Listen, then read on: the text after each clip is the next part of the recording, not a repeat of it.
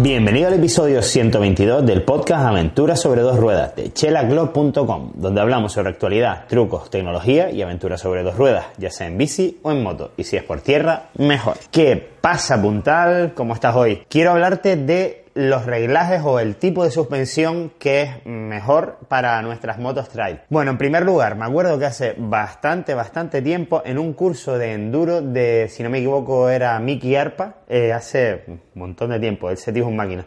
Eh, me acuerdo que nos explicó que la, la horquilla, la horquilla de una moto de enduro era diferente por dentro de los cartuchos que una moto de motocross. Digamos que las motos de motocross estaban pensadas para que fueran blandas, eh, digamos, en los primeros centímetros, después se endurecían mucho pues para soportar los golpes de los saltos, ya que en una moto de cross se salta bastante más que en una moto de enduro, y después al final se reblandecían los últimos centímetros mm, de manera pues que ya mm, intentar aliviar un poco nuestra eh, el impacto, ¿vale? Es decir, que el impacto no lo cogiéramos nosotros con nuestro cuerpo. Eh, entonces eso hacía que fuese, digamos, en forma de una especie de reloj de de arena, más o menos. Eh, o una y latina con, es decir, por debajo es así, después en medio es así y por arriba es así. Entonces, las motos de enduro que mm, vienen a ser más o menos similares a las de las motos trail, o así deberían, tienen más forma de, pirámide. Eh, esto significa que, pues, que son más progresivas, digamos, no hay, digamos, un escalón eh, que sí lo habría las motos de cross y las motos de enduro o trail, pues no las habría. Entonces, eh, ya sabes, yo tengo una Africa Twin y eh, las ondas pues son conocidas por ir, por ir bastante blandas. El tarado de sus suspensiones suelen ser bastante blandas porque son modos eh, prominentemente cómodas. Desde luego una Africa Twin o ninguna, casi ninguna de las motos Honda de casa viene pensada para competir, sino va bien pues para que sea agradable y que, y que nos resulte cómoda durante el paso del tiempo de nuestras excursiones. Bien, entonces, después de una moto trans que le dimos un montón de caña porque fuimos a la categoría de enduro, eh, pues reventé los retenes, ya tenían su, su, tiempito, entonces ya les tocaba ese cambio de aceite, ese cambio de todo. Entonces se la llevé a un especialista de aquí de suspensiones que se llama Juan Herrera, que eh, le puso un tarado pues bastante más de enduro, es decir, eh, modificó los cartuchos internamente de tal manera pues que el comportamiento fuese mejor para hacer trail, para hacer off-road con la Africa Twin. Y eh, esencialmente el cambio que yo noté eh, fue que se parecía, pues que había, digamos, eh, unos primeros centímetros bastante blandos, es decir, una especie de sag, que sería lo equivalente, yo lo intento trasladar a, mi experiencia o sabiduría en suspensiones de, descenso, de mountain bike o de enduro de mountain bike. Entonces, digamos como que dejó un sag más blando, o esa es mi impresión en la moto, de manera que era capaz de leer mejor el terreno, eh, pero se endurecía más rápidamente, es decir, eh, la hizo, eh, vamos a decir, más progresiva, ya que mm, lo que me pasaba antes de esos reglajes, que le pasa a la mayoría de las motos de, de trail, de calle, si no les has hecho un reglaje de suspensiones, pues que a lo mejor cuando hacías un pequeño salto o una compresión medianamente fuerte a, a velocidad, ya que las motos estas pesan en mi caso, pues 250 kilos aproximadamente, más mi peso, pues ya es más de 300 kilos, pues entonces llegaba muy rápidamente al tope de suspensiones, sobre todo en la parte trasera, ya que la parte trasera, como tiene una bieleta, pues desmultiplica de una manera eh, mayor, como quien dice, entonces como que llegaba más rápidamente al tope. Bien, entonces de esta manera he notado que se mantienen los primeros centímetros de, suavidad de SAC para leer el, terreno, también para tener tracción a la hora de acelerar, me derrapaba eh, con menor facilidad, es decir, traccionaba más, por lo tanto, y a la hora de frenar, pues también veía que mm, frenaba mejor en tierra.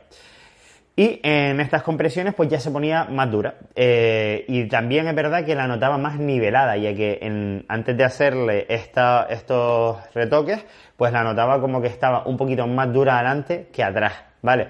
Y bueno, mm, yo creo que para el tema amateur, como puede ser el mío y el de la mayoría de, los que me veis, pues creo que es interesante que la moto esté nivelada. Y a lo mejor ya cuando eres más pro, pues como en las bicicletas, pues puede interesar más que la horquilla esté más dura, bueno, etcétera. En, eso no voy a entrar, que creo que no, que no es lo que te interesa.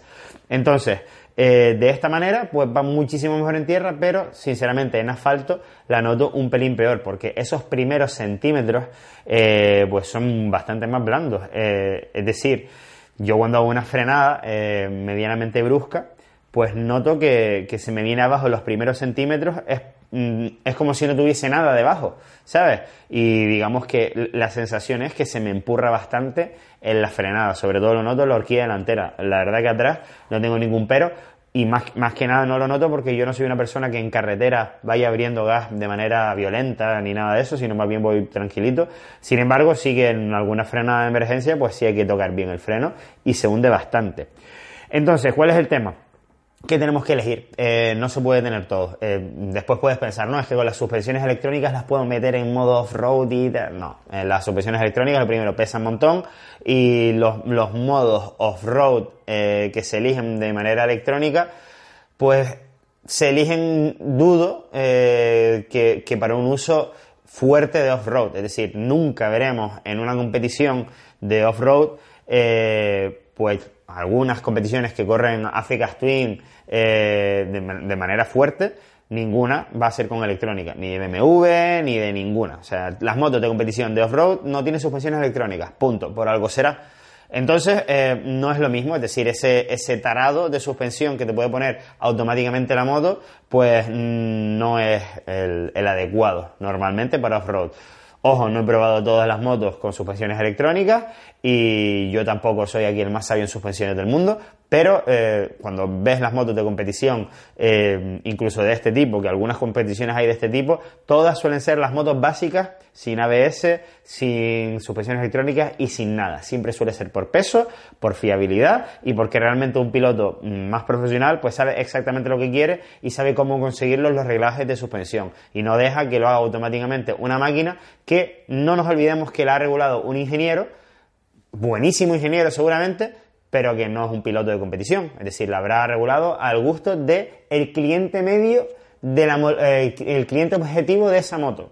Es decir, el cliente objetivo de una BMW 1250 GS es una persona que no se va a meter en tierra en la vida. Y si se mete en tierra, va a ser eh, pues un camino súper liso y sin baches, que nunca va a ser una competición de off-road. Por lo tanto, eh, los tarados automáticos yo no los veo eh, fiables, eh, por lo menos para off-road. Para carretera, pues no lo sé. La verdad es que no. Nunca los he probado en carretera y como a mí en carretera no me gusta por la calle mm, mandarle, pues tampoco creo yo que sea manera de probarla con un paseíto, ¿vale? Entonces no me extiendo más por ese lado. Así que, como, como, te estaba comentando, pues tienes que tener muy claro para qué vas a utilizar tu moto, si la quieres regular eh, predominantemente para tierra, para off-road, para qué tipo de off-road incluso, también es importante, si vas a ir cargado con maletas o no, porque eres una persona que viaja con la moto.